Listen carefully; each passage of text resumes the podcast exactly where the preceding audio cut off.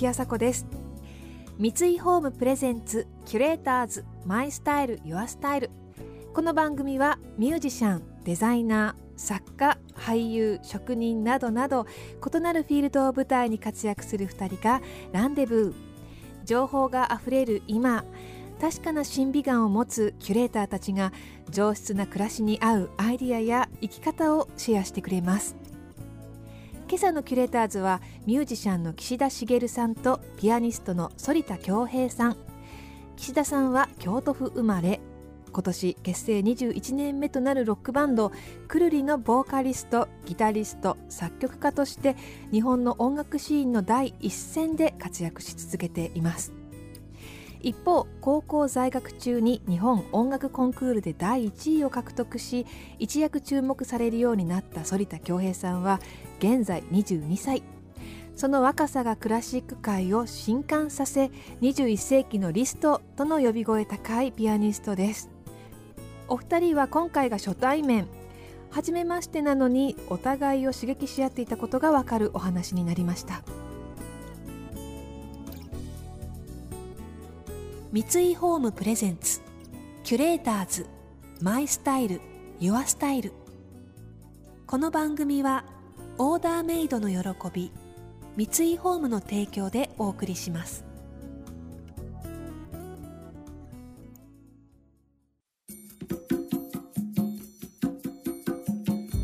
おはようございます。おはようございます。おはようございます。えーっと岸田茂と申します。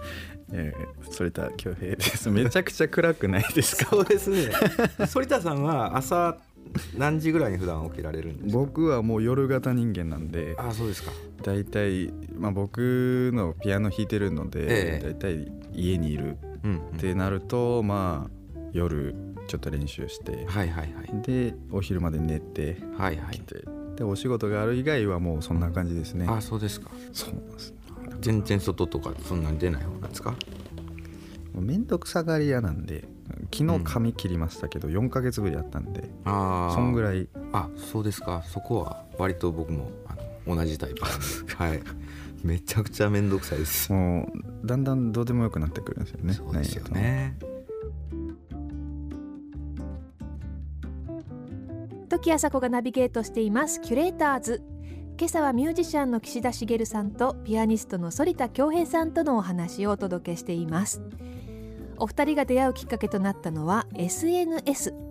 イタリアの名門オーケストラと共演した反田さんのアルバム「ラフマニノフピアノ協奏曲第2番」について岸田さんが「録音むちゃくちゃ良いです。臨場感すごい。テンポや全体の音像も新感覚で感動しました。とツイートしたことから今回の対談につながりました。あの初めましてでいろいろ話してしまったんですけど、えー実際にちょっとお会いするのは初めてなんですけども、はい。あのたまたま私が、まあ、ご縁あって知り合った、えーっとレコード会社の人と、まあ、飲んでたのかな？飲んでた時に反田さんの CD をねこれ聞いてくださいとあの聞かせてくれたんですよ。で僕はあのラフマニノフのそのピアコン2番って、まあ、もちろんすごい好きな曲やったんですけどもあん僕この、まあ、こういうオーケストラがこういう指揮者でやってるっていう、まあ、演奏ばっかり聞いてて他のものを聞いてもなんかテンポが遅いなとか、えー音質がどうやなみたいなんであんまりこうそれ以外認めてなかったっていうと失礼な話なんですけどでああ若手のピアニストやと思ってであなんか僕このオーケストラ知らんけどイタリアの人がやってんやと思って ちょっと聞いてみようと思ったら全然違う曲に聞こえてしかもこうすごい感動したんですよね。ありがとうございます。あの僕そんな分かってないんですけどいろいろ。音っていうんですかねその音質自体とかあとタッチでこう個性っていうんですか個性やったりその楽奏をどう描くかっていうのってその多分楽器やる人ってコントロールしてると思うんですけどそれが自分の考えてたのと全然違う方向に初めて見た映画映画みたいななんかそういう感じがしたのとあと金管がかっこよかったっていうのがすごい印象的やって、うん、なんかやっぱこうクラシック聴いてるとなかなかそのまあ僕もそういう曲は書くんですけど新曲じゃなくて膨大なアーカイブされたものの中からまあ何かを聞いてっていうことが、まあ、多いんですけどそれが新曲に聞こえる瞬間だったり何かこの曲はこうやって思ってたんと違うインプットが入ってくる時ってやっぱりこうこういう音楽が好きでよかったなとまあ、思うわけです。いや本当ありがたいですね本当に。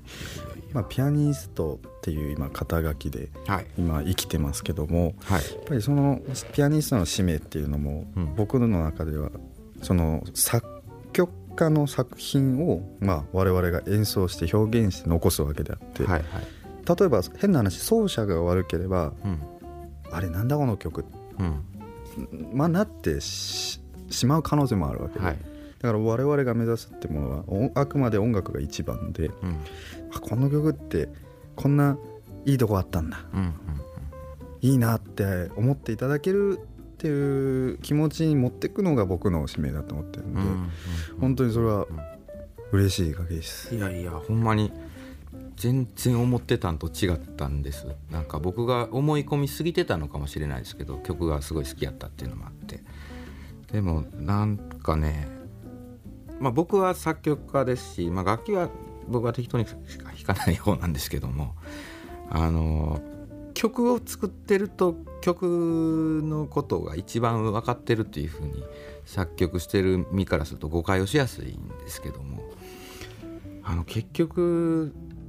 自分はこんな顔してるっていうのは普段は分かってるつもりやけど僕より例えば家族やったりとかの方が僕の顔をよく見てたりとかねするわけで。でそれはまあ普段こうプレイヤーの方と一緒に演奏してたりとかすると先ほどねその反田さん言われたように曲の魅力を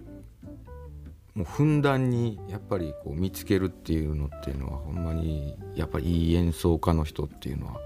バシバシやってくれはるから怖くもあるんですよね。うんキュレーター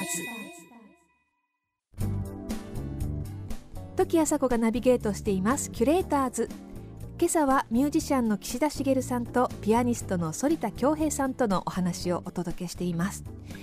岸田さんは昨年12月作曲家として夢だった自身初のオーケストラ作品岸田茂交響曲第1番を完成。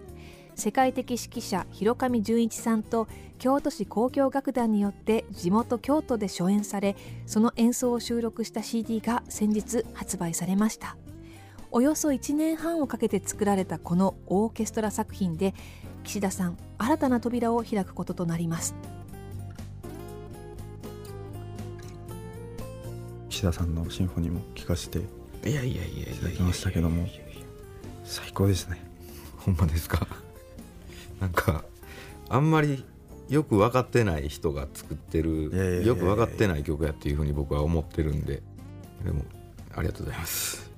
語学賞までやってまず後ろまで後ろを見てびっくりして、はい、はい、なぜ語学賞までってなったんですか？どういう経緯で書こうと思ったんですか？あのー、最初は、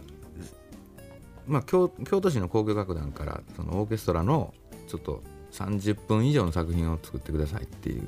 そのなんていうんですかね依頼が来たんで。でずっとまあ長いのやりたかったんでそれを交響曲と呼ぶかあるいは交響詩にするのかなんか組曲にするのかでなんかコンチェルトとか僕はあの書けないなと思ったんで。どうしようかなと思ってたんですけどまあ書き始めたら最初はちょっとこう、えー、形式のないもんっていうんですかね。ラプソディやったりとかえー、組曲っぽいものを作り始めたんで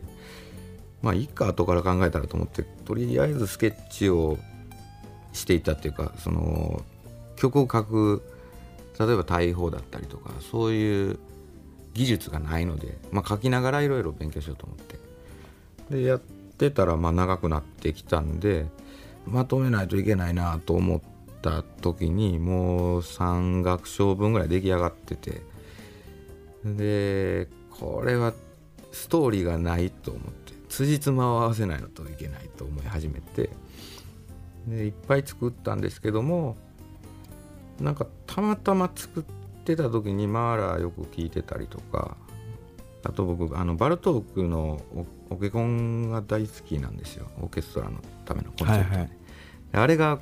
こうシンメトリーになってるっていうかずっとこうドローッと入ってきてふざけてまたドローッと戻っていくみたいなあれがすごい好きで。最初にまあこのシンフォニーのために書こうと思ったその山岳賞っていうのをこうちょっと